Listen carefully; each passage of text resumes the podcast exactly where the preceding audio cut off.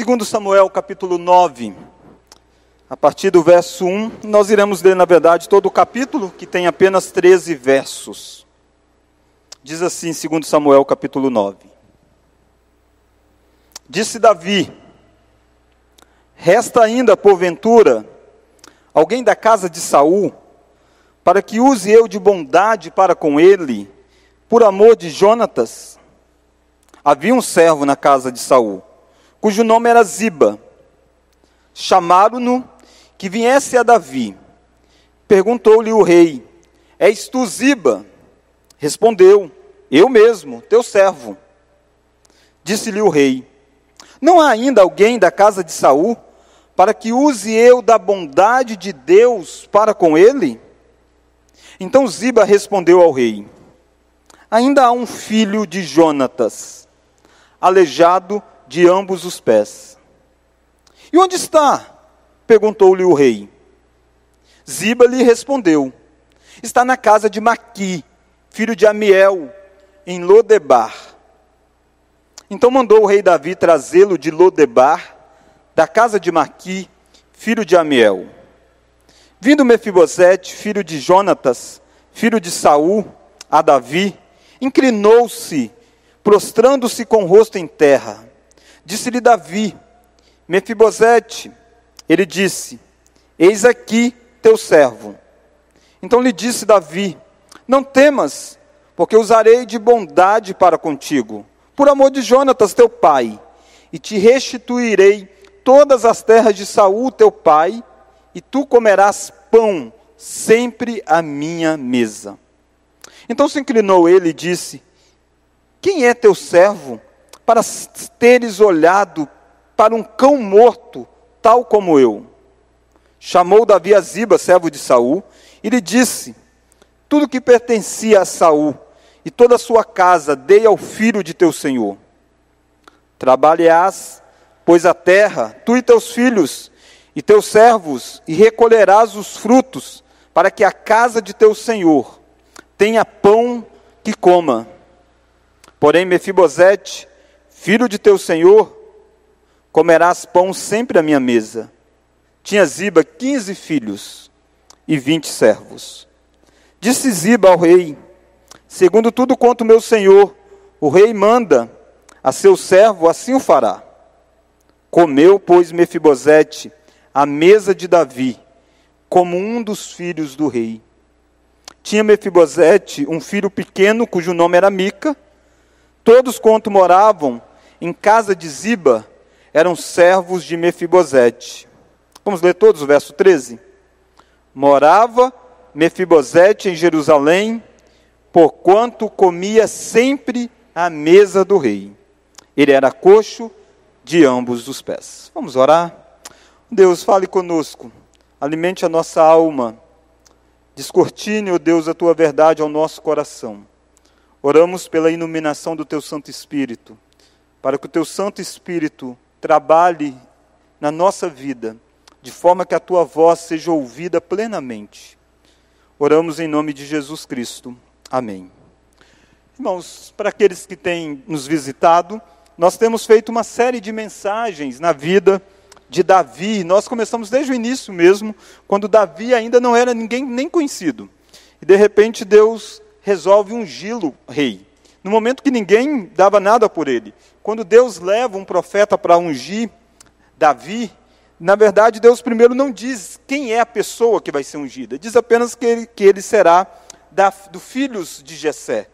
E o pai reúne todos os filhos, menos Davi. Davi é deixado de canto lá no, junto ao pasto das ovelhas. Tamanho não era a expectativa que o próximo rei de Israel fosse Davi. Mas Deus tinha escolhido Davi. E Davi então é ungido rei. Davi peregrina por uma série de, de circunstâncias até assumir o trono.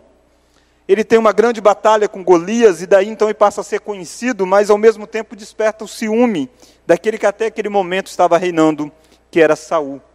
E Davi viveu um bom tempo no deserto, vagando, fugindo da perseguição de Saul, até o dia em que Saul tombou num campo de batalha. Nós vimos domingo passado um cântico que Davi fez, que Davi ensinou, o cântico do arco, pedindo que o fosse ensinado em Judá, em Israel, que o povo cantasse um cântico que retratasse um pouco sobre a queda de Saul e de Jonatas. Jonatas é um personagem importante nessa história toda, porque Jonatas é o filho de Saul, o filho que até o momento que Davi aparece na história, Jonatas é um grande guerreiro. É aquele um tanto quanto que queridinho de Israel. Todo mundo colocava os olhos em Jonatas dizendo: "Esse vai substituir Saul. É o rei, será o futuro rei". Mas quando Davi aparece na história, Davi se destaca de tal forma que, que Jonatas é um tanto quanto que ocultado diante da grandiosidade dos feitos de Davi. Mas em vez de Jonatas ter um ciúme doentio por Davi, Jonatas, ao contrário, tem o coração ligado a Davi. E Jonatas se torna o grande amigo de Davi. E ele, certa feita, faz uma aliança.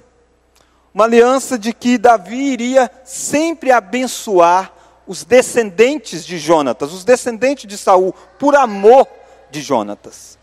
Naturalmente que quando Davi faz essa promessa, Davi não sabe, nem Jonatas sabe, as próximas páginas da história. E naquele meio de tanta aliança, Davi e Jonatas fazem inclusive o compromisso, e Jonatas diz para Davi: Você será o próximo rei em Israel, eu serei apenas o segundo.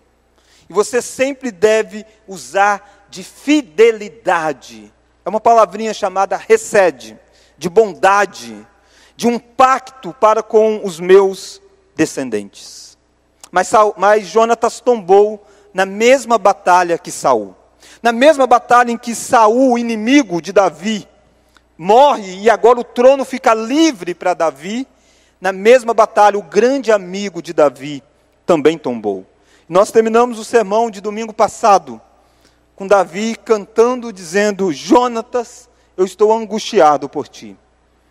E Davi está diante então da morte deste grande amigo. Davi assume o trono. Há um tempo aí, há uma série de acontecimentos, ele reorganiza a nação que estava dividida, ele traz a arca da aliança, que é símbolo do culto em Israel, ele unifica a nação e ele está reinando. Agora com a admiração do povo. Já tem alguns anos que ele está reinando. Mas Davi precisa agir com fidelidade para com uma aliança. E é sobre isso que eu quero olhar com você.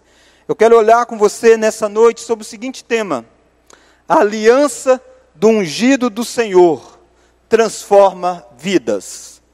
A aliança do ungido do Senhor transforma vidas. E eu quero olhar duas lições sobre essa aliança do ungido do Senhor que transforma vidas. Você deve lembrar que Davi ficou conhecido com essa expressão, ungido do Senhor, porque de fato ele foi. E o que é que nós aprendemos dessa aliança que o ungido do Senhor faz, que é capaz de transformar vidas? Duas lições. A primeira lição, que eis um ungido que cumpre a sua aliança. Se você olhar o versículo capítulo 9, começa com uma pergunta. Olha a pergunta que Davi faz. Resta ainda, porventura, alguém da casa de Saul essa pergunta é normal se fazer quando o novo rei assume. Há alguém da descendência do rei anterior?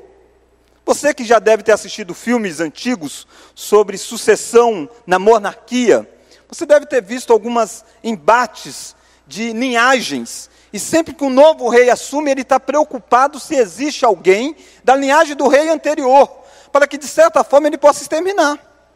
Porque senão a linhagem do rei anterior vai crescer, vai se desenvolver e o seu trono estará em risco.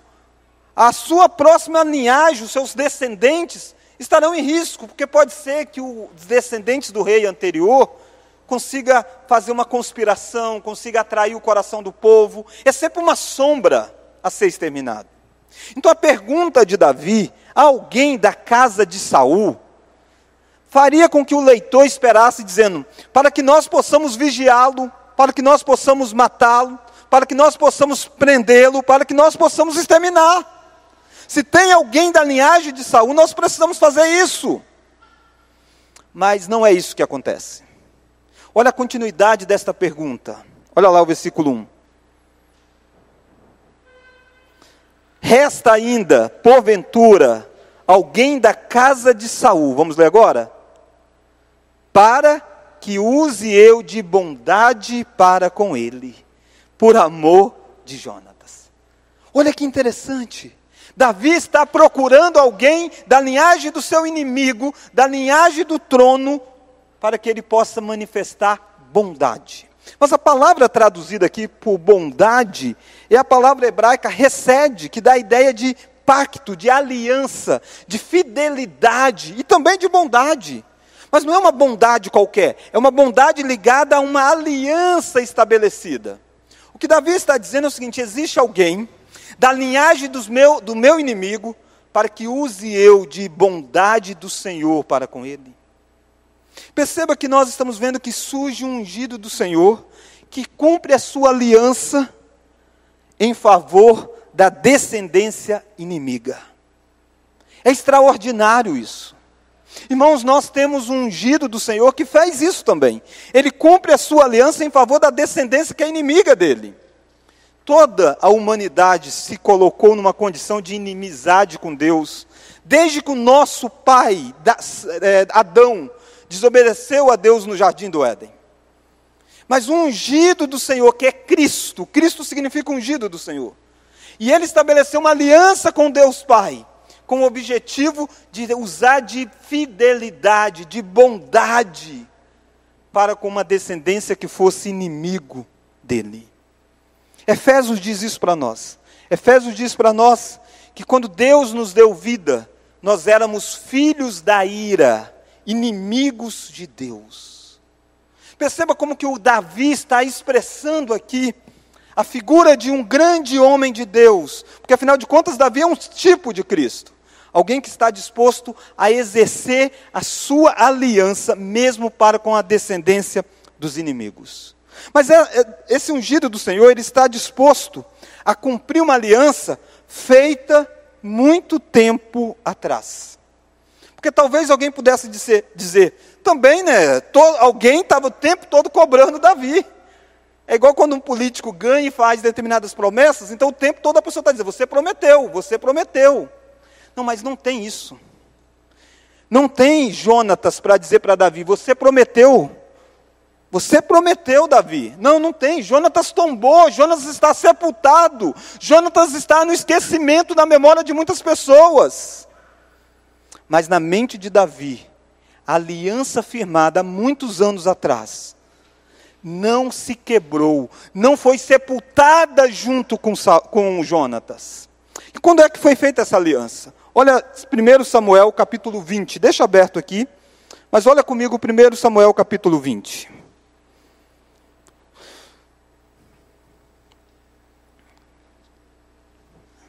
1 Samuel capítulo 20.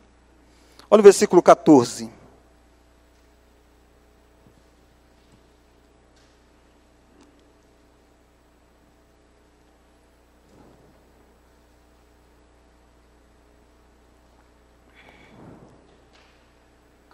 Vamos ler a partir do versículo 13, na verdade, até o verso 15.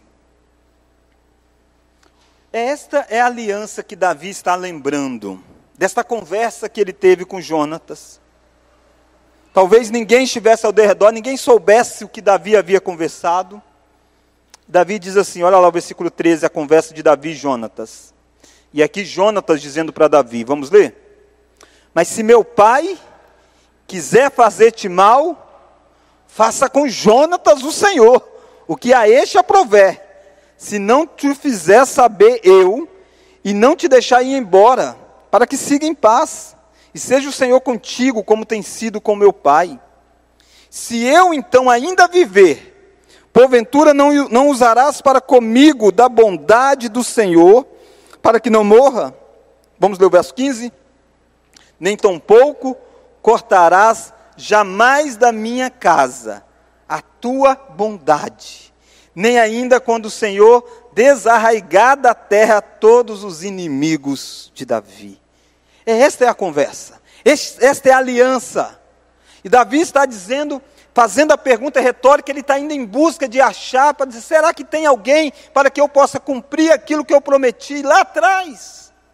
Percebe, irmãos, o poder de uma aliança, o poder de um comprometimento, o poder da palavra, o poder de se entrar e envolver em algo, transcende o tempo, transcende as circunstâncias. Naquela época, Davi era apenas um valente, agora Davi é um rei. Davi tem posto, mas a fidelidade de Davi para com a palavra dada, para com a aliança está estabelecida. Mesmo que isso vai gerar alguns problemas. Afinal de contas, tentar achar um descendente de Saul é meio que correr um risco. Davi está no trono, mas também não tem tanto tempo assim. Vai que alguns rebeldes tentam ah, meio que conversar com esse descendente de Saul e derrubar Davi do trono. Não importa. Davi precisa ser leal aliança feita há muito tempo atrás. Perceba que Davi vai fazer uma colocação. Ele vai dizer: existe alguém da descendência de Saul, aqui aponta inimizade, para que use eu de bondade. E aí ele vai dizer: por amor de Jonatas. Não mais por amor de Saul, mas por amor de Jonatas. O amor de Jonatas é tamanho que cobre a, a ação dos inimigos de Davi. Os descendentes de Saul são inimigos de Davi, são descendentes do inimigo de Davi. Mas o amor por Jonatas é maior do que a inimizade de Saul por Davi. A aliança feita é maior. Mas olha mais, olha como que esse ungido do Senhor é alguém que cumpre a sua aliança como instrumento de Deus. Volta para 2 Samuel capítulo 9. Se você percebe, há duas perguntas parecidas, mas com uma leve diferença. A primeira está no versículo 1, que diz assim, ó: Resta ainda porventura alguém da casa de Saúl, do meu inimigo, para que use eu de fidelidade, de bondade, de aliança para com ele, por amor de Jonatas, por amor do meu amigo. Versículo 2: Havia um servo da casa de Saul, cujo nome era Ziba, alguém que no passado tinha servido Saul, alguém que podia conhecer. Chamaram esse cara, traz ele aí. E aí olha o versículo 3. Não há ainda alguém da casa de Saul para que use eu, vamos ler agora, da bondade de Deus para com ele. Percebe que parece igual, mas Davi amplia a visão. Na primeira, na primeira vez ele diz: Para que use eu da bondade para com ele. Agora ele diz: Para que use eu da bondade de Deus para com ele. Davi percebe que, na verdade, nessa história toda, ele é apenas um instrumento de manifestar uma aliança maior que a aliança que Deus tinha com Jonatas. E ele está dizendo: para que use eu de bondade de Deus para com ele. Eu quero ser o canal para que a aliança, a recede, o amor pactual que, Davi, que Deus estabeleceu com Jonatas, possa alcançar os descendentes de Jonatas. Esta é uma aliança que o ungido do Senhor está se colocando como instrumento para abençoar o povo com a bênção de Deus. Mesmo que exija sacrifício do ungido do Senhor. Afinal de contas, a aliança de Deus é maior do que qualquer coisa. Isso te lembra alguma coisa? Isso te lembra Cristo Jesus? Aquele que veio e orou, como nós lemos hoje na abertura do culto em João 17, dizendo: Pai, abençoa eles, porque eles são teus, tu me deste e eu guardei eles, eu protegi e nenhum se perdeu. Use de bondade para com eles, santifique eles, guarde eles, torne eles um, porque eles são teus. O Senhor me destes, e eu vivi em prol dele. Percebe? Cristo é essa manifestação de alguém que veio para estender uma aliança do Pai que fosse bondosa para com você. Deus Pai te amou desde a eternidade. Mas o amor dele não seria manifestado em você se não houvesse um ungido dele, o Cristo dele, que fosse o canal para que esta aliança chegasse até você. A bondade de Deus tinha que chegar na vida de um homem chamado Mefibosete. Um homem que está com a vida destruída. Mas para que a graça chegue até lá, vai ser através do ungido do Senhor. Isso muda a nossa vida. Saber que Cristo é aquele que veio cumprir uma aliança em nosso benefício. Foi isso que ele orou quando a alma dele ficou tão angustiada diante da realidade da cruz. Ele diz: Pai, se possível, passa de mim este cálice, mas não seja feito conforme a minha vontade, mas seja feita a tua vontade. Ele está se colocando como aquele que está disposto a se sacrificar. Aliás, ele está disposto, a, inclusive, a abrir mão da glória que ele teve quando ele se encarna na figura humana, para que a bênção de Deus pudesse alcançar pessoas. Perceba a importância de uma aliança? Feita muito tempo atrás, feita com os descendentes do inimigo nosso, de Deus, e uma aliança que é feita para que o ungido do Senhor se torne instrumento da benevolência, da bondade, da recede de Deus para conosco. Mas a aliança, o ungido do Senhor, é aquele que cumpre a aliança em favor de alguém que não tem nada para oferecer. Fazer alguma coisa em prol de pessoas que têm uma certa condição, que desfruta de um certo status, que podem fazer algo para nos beneficiar, muitas vezes a gente faz. Quantos de nós não estamos dispostos a nos sacrificarmos na expectativa de que alguém retribua isso para conosco? Será que é esta a motivação de Davi? Será que a motivação de Davi em achar alguém que seja da descendência do inimigo dele, que ninguém lembra onde está, que ninguém disse para ele, ninguém cobrou dele, mas por causa de uma aliança feita diante de Deus. Será que Davi está interessado em alguma recompensa? Olha a descrição do versículo 3. Disse-lhe o rei: Não há ainda alguém da casa de Saul para que use eu da, da bondade de Deus para com ele? Então Ziba respondeu ao rei: Vamos ler? Ainda há um filho de Jonatas Vamos ler agora? Aleijado de ambos os pés. Ele não pode fazer muita coisa, ele é um aleijado de ambos os pés. Irmãos, nós estamos falando aqui de muitos anos atrás. Até hoje, as pessoas com deficiências têm as suas dificuldades, porque a nossa sociedade ainda não é totalmente acessível nos seus, nas suas calçadas, nas suas formas de, de facilitar para que a pessoa possa transitar aqueles que têm dificuldades. Mas nós estamos falando de muitos anos atrás, onde não havia ainda essa cultura inclusivista que tem existido no nosso meio, que é boa, não existia naquela época. Naquela época era alguém simplesmente deixado para lá, alguém sem grande expectativa. E Ziba faz questão de caracterizar essa pessoa. Ziba diz para Davi: sim, tem um descendente de, de, de Jonatas. Ele é aleijado de ambos os pés. Ele diz: para que você vai buscar esse cara? Não tem nada. O que, que ele pode fazer por você? Ele não pode ser o guerreiro. Ele não tem a destreza que Jonatas tinha para a batalha. Davi não está em busca de alguém que seja o segundo do trono, como seria Jonatas, o guerreiro. Não. É alguém que não pode fazer nada. É alguém que se identifica como sendo um cão morto. Ele diz isso, ele diz para Davi, o próprio Mefibosete vai dizer: Eu sou um cão morto. O que é? Que amor é esse? Que fidelidade é essa? Que vai em busca de alguém que é, não passa de um cão morto.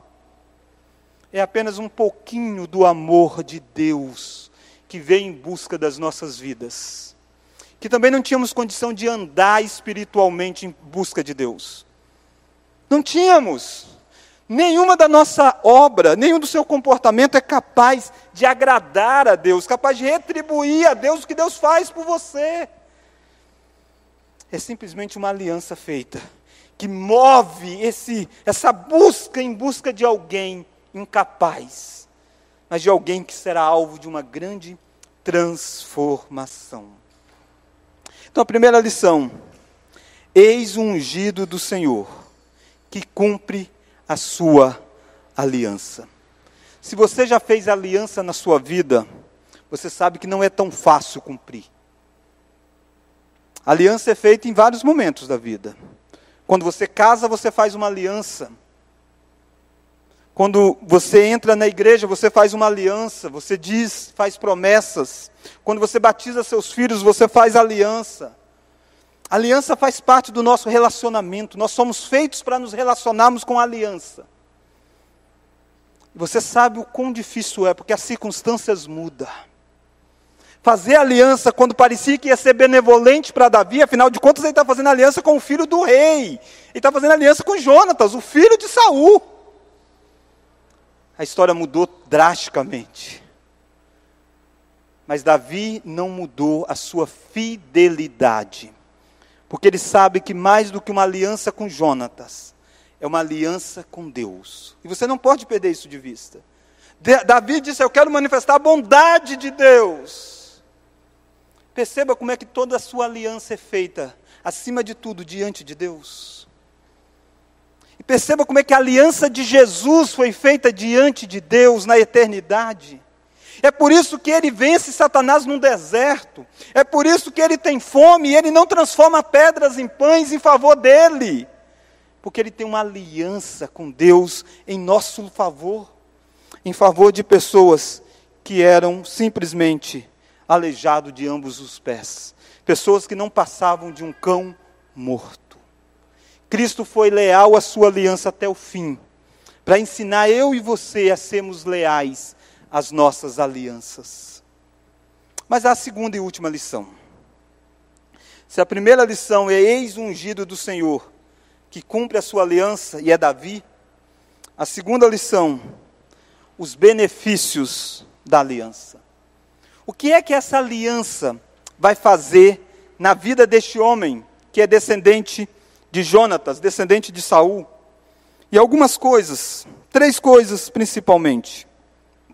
Primeira coisa é que essa aliança vai resgatar a vida daquele que estava longe. Olha o versículo 4. Davi faz uma pergunta quando é identificado que existe alguém. E onde está? Perguntou-lhe o rei. Ziba lhe respondeu, vamos ler. Está na casa de Marqui, filho de Amiel, em Lodebar. Irmãos, essa terra Lodebar não é uma terra importante em Israel. É uma terra que é, significa lugar sem pasto. Pensa numa cultura voltada muito para a questão da agricultura, da agropecuária voltado para a criação de animais. De repente, esse homem vive num lugar sem pasto, um lugar árido, um lugar que não tem muita expectativa. E sabe por que ele está lá? Porque ele saiu fugido. Eles levaram ele fugido, ele era uma criancinha ainda. Mas o medo é, afinal de contas, assumiu alguém no trono. Ele é da linhagem real, ele pode morrer, ele está escondido, ele não quer ser reconhecido.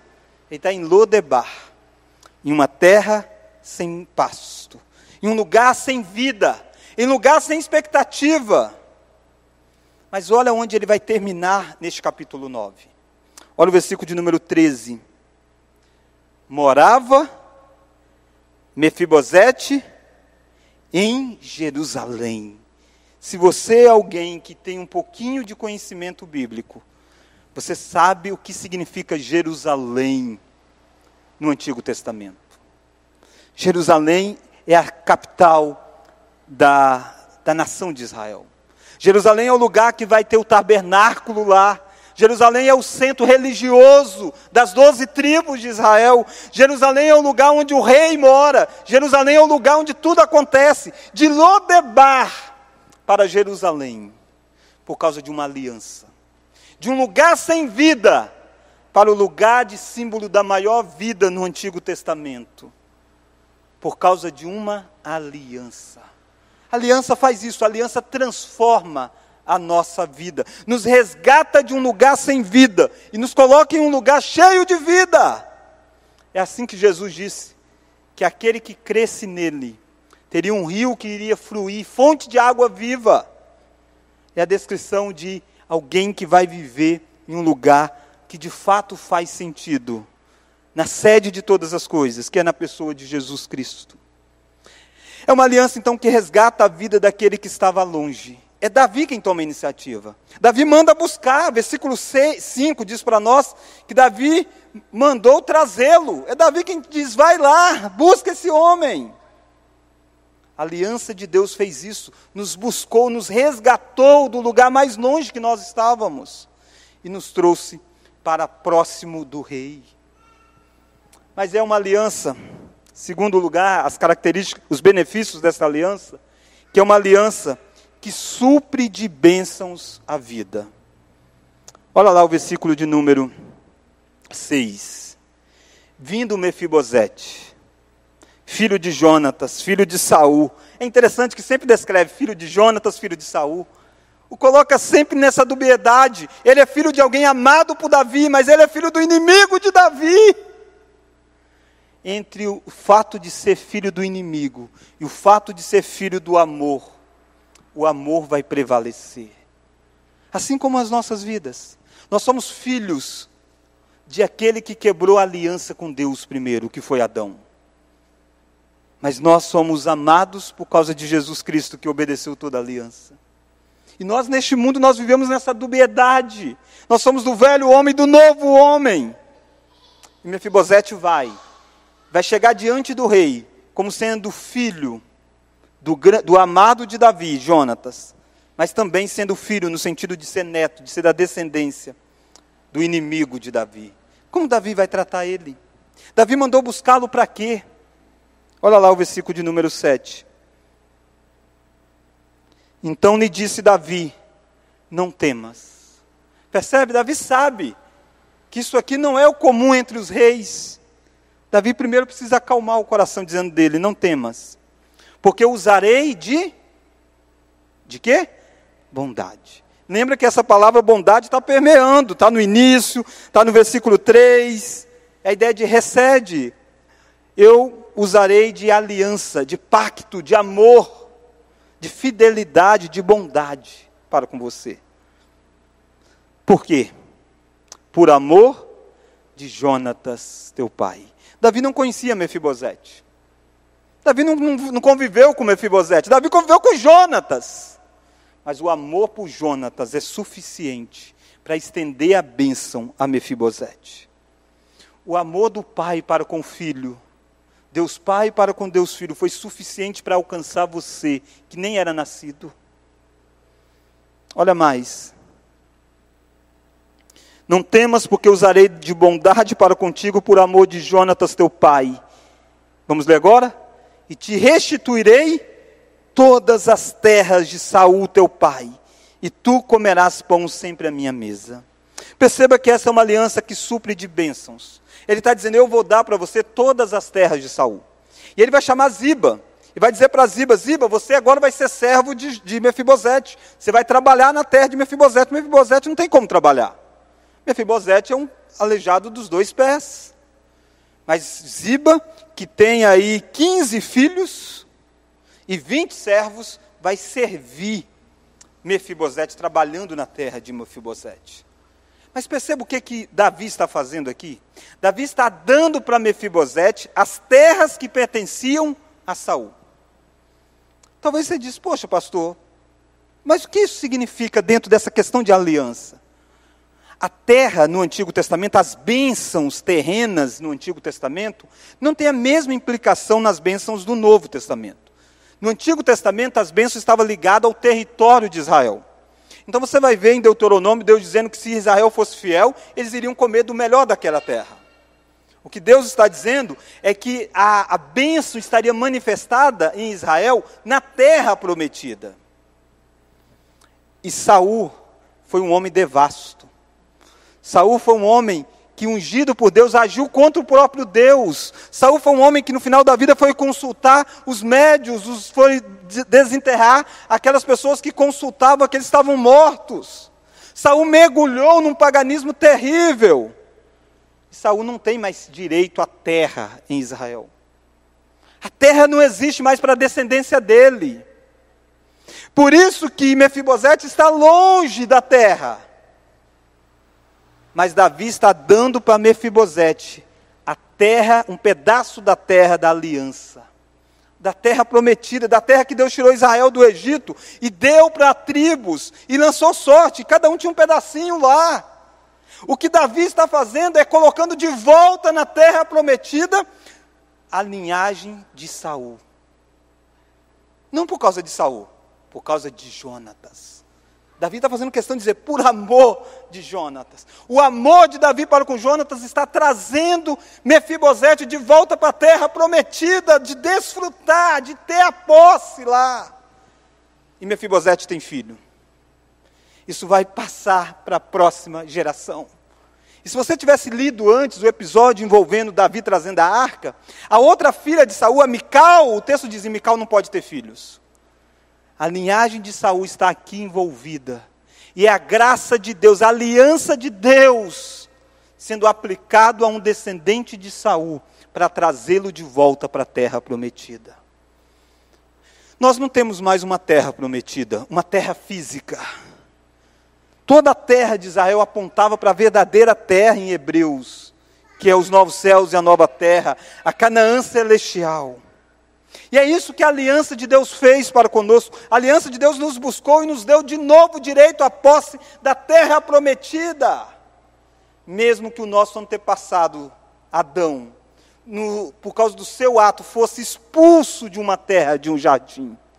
E Apocalipse termina dizendo que Deus vai dar direito de novo de voltar ao jardim e comer do fruto. Não do fruto proibido, mas do fruto da árvore da vida. Por que isso? Por causa de uma aliança aliança do ungido do Senhor.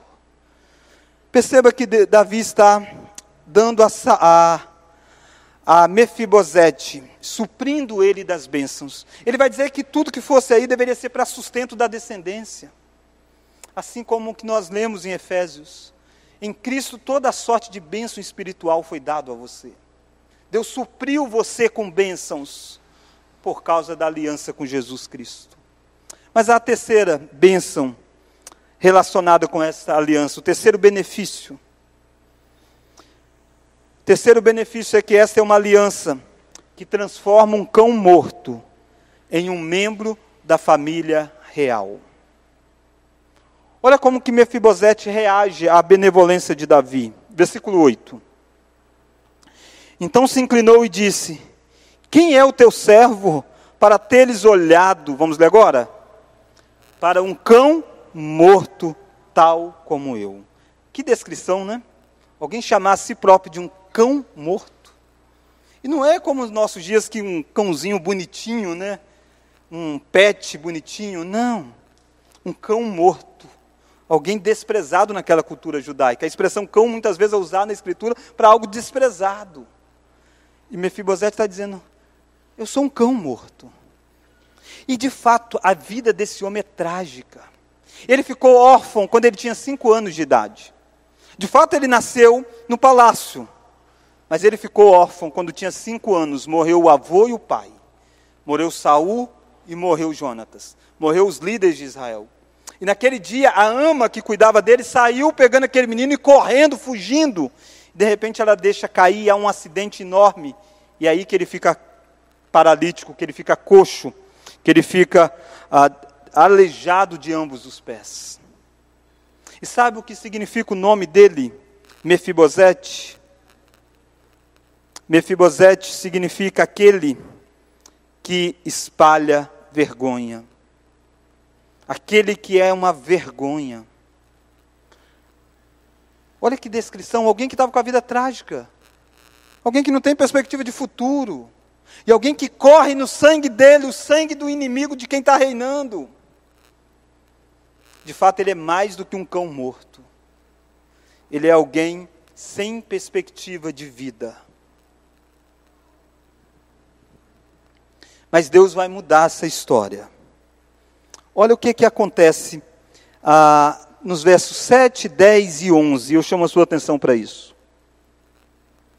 Trabalhará, pois, a terra, tu e teus filhos e teus servos recolherão os frutos para que a casa de teu senhor tenha pão que coma. Vamos ler agora? Porém, Mefibosete comerá pão sempre à minha presença. Esse porém está contrastando. Ele está dizendo para Ziba: você trabalha na terra. Mefibosete vai viver sempre comendo pão à minha mesa. Mas ele não disse isso apenas para Ziba, ele disse isso para o próprio Mefibosete. Olha o versículo 7. Não temas, porque usarei de bondade para contigo, por amor de Jonathan teu pai, e te restituirei todas as terras de Saul teu pai. Vamos ler agora? E tu comerás pão sempre à minha mesa. Versículo 11. Disse Ziba ao rei: Segundo tudo quanto o meu senhor, o rei, manda, e o seu servo assim fará. Vamos ler agora? Comeu, pois, Mefibosete a mesa de Davi, como um dos filhos do rei. Olha o versículo 13. Morava Mefibosete em Jerusalém, vamos ler agora? Porquanto comia sempre à mesa do rei. Se tem algo que chama tanta atenção quanto a expressão bondade, bondade, bondade, é que Mefibosete agora vai comer na mesa do rei. Não é apenas posse terrena. Não é apenas cumprir um protocolo e dizer, está aí, tem uma terra, vai viver, vai desfrutar de tanta riqueza. Não.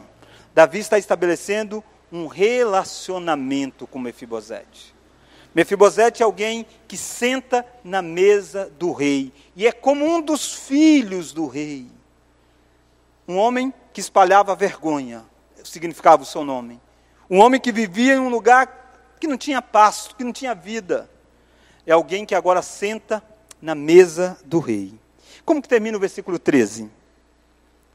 Ele, vamos ler? Era coxo de ambos os pés. Faz questão de dizer que na mesa do rei tinha alguém que era coxo de ambos os pés. Porque normalmente naquela cultura, alguém assim não era muito convidado para a mesa. Era deixado um tanto quanto que de lado. Mas Davi, quando ia almoçar, quando ia jantar, quando recebia grandes autoridades, quando os filhos de Davi estavam na mesa, de repente diz: Espera aí, está faltando um. E chegava lá o Mefibosete, vindo arrastando, fazendo seu barulho. E sentava e comia na mesa do rei, como um filho qualquer. Como um filho do rei. Sabe por quê? Porque é isso que Deus fez. Deus colocou você na mesa para se alimentar com Ele, na ceia do Senhor. E você continua um aleijado de ambos os pés. Olhando para você, você ainda não merece estar lá na mesa do rei, como eu não mereço. Mas a aliança estende. Você não é filho natural, como Mefibosete não era filho natural de Davi, não tinha sangue de Davi na veia de Mefibosete você também não era filho natural de Deus. Mas a aliança de Deus atraiu você para ele tratar você como filho. A minha pergunta é: você entende o quanto Deus mudou a sua história? O quanto Deus tirou você, resgatou você, mudou você de alguém que espalhava vergonha? E agora você é um filho do rei. E muitas vezes pessoas que já tiveram essa transformação ainda querem viver como que alguém que espalha vergonha, como alguém que ainda está lá, lá em Lodebar. Tem gente que se acha indigno de assentar na mesa quando a aliança foi feita para você. Você não precisa sentar na mesa com vergonha por ser aleijado espiritualmente. A mesa é para você por causa da aliança por causa do ungido do Senhor que vai em seu resgate. Entenda, querido, que existe uma aliança feita muito antes que houvesse mundo. E essa aliança é que beneficia você. Tudo isso aqui não é por causa de Mefibosete. É por causa do amor de Davi para com Jonatas. Jonatas está sepultado. Mas o resultado do amor de Davi para com Jonatas está ainda em vigor. Assim como o resultado do amor de Deus para com o Pai está em vigor para você. Mas ao contrário de Jonatas, o, aquele em quem a, a aliança foi feita está vivo, porque esteve sepultado, mas ressuscitou. Mas deixa eu fazer uma pergunta para você. Se Jonatas não tivesse sido um amigo do ungido do Senhor, nada disso teria acontecido. Essa aliança não o beneficiaria. De tal forma que, se você não for um amigo do ungido do Senhor, que é Cristo, não há expectativa para a mudança da sua vida, nem para a mudança dos seus descendentes. Mas se você é um amigo do ungido do Senhor, se você fez aliança com Ele, a Bíblia diz para nós em alguns lugares que há bênçãos para você e para a sua descendência. Em Atos capítulo 2, Pedro diz isso para um grupo de pessoas pecadoras que tinham crucificado a Cristo. Pedro diz: arrependei-vos, porque a promessa é para você e para vossos filhos. Ele está dizendo mais ou menos: a promessa é para você e alcançará a sua descendência. Um dos dez mandamentos diz isso: que a misericórdia do Senhor se estenderá até mil gerações. A minha pergunta é: entenda que você precisa estar debaixo da aliança do Senhor, isso beneficia a sua família. Talvez essa noite você precise rever se você está vivendo debaixo da aliança de Cristo. Mas há uma terceira implicação que eu gostaria que você também pensasse. Manifeste você um pouco da recede de Deus para a vida dos outros, da bondade, da fidelidade de Deus. Lembra, Davi está manifestando uma aliança de Deus para com os descendentes de Jonatas. Deus tem a forma de abençoar tantas pessoas através de você. Através de alianças que você estabelece, Ele abençoa as demais pessoas. Quer um exemplo disso? Quando você casa, você faz uma aliança entre você e o seu cônjuge. Mas perceba como que essa aliança deve abençoar o seu sogro e a sua sogra. Eles não são seus parentes. Mas uma vez que você fez uma aliança, há outras pessoas que serão beneficiadas desta aliança. Quando você faz uma aliança na igreja, há tantas pessoas ao seu derredor que será abençoado com seus dons por causa da aliança que você tem com Deus. Irmãos, Deus nos fez para funcionar com aliança. Honre as alianças que Deus deu a você. Honre os, as influências que essa aliança precisa chegar. Porque, em última instância, é a aliança de Deus para alcançar as pessoas que Ele tanto quer. Essa é a forma de Deus estruturar a história da redenção com aliança. Ele fez uma aliança com Adão no jardim. Adão quebrou essa aliança. Ele fez uma aliança com Cristo na eternidade. E Cristo não quebrou esta aliança. Cristo a cumpriu fielmente, para que nessa noite você pudesse sentar na mesa real, indignamente, com as suas pernas espirituais aleijadas, mas comendo do banquete real, porque a aliança chegou até você. Vamos orar a Deus? Ó oh Deus, nós somos frutos da aliança, da aliança de Deus Pai com Deus Filho. Obrigado, Deus, porque nós que não nem imaginamos como essa aliança foi estabelecida totalmente, desfrutamos dia a dia dos benefícios dela. Deus, nós estávamos pior do que um cão morto. Não tinha esperança para nós, Deus. Nós estávamos abandonados, nós éramos inimigos daquele que reina. Mas a aliança do Senhor, a fidelidade, a bondade do Senhor nos alcançou. Oh Deus, obrigado porque nós podemos comer do teu corpo, beber do teu sangue na ceia do Senhor, cear na mesa do rei, chamar o rei de pai. Obrigado, Deus, porque em volta dessa mesa nós podemos chamar todos de irmãos, mesmo que sejam sangue diferentes que correm nas nossas veias. Mas nós fomos reconciliados Obrigado, Deus, porque para Mefibosete teve uma restauração de vida e a restauração para nós também. Obrigado que por mais trágico que tenha sido o nosso passado, o nosso futuro é glorioso.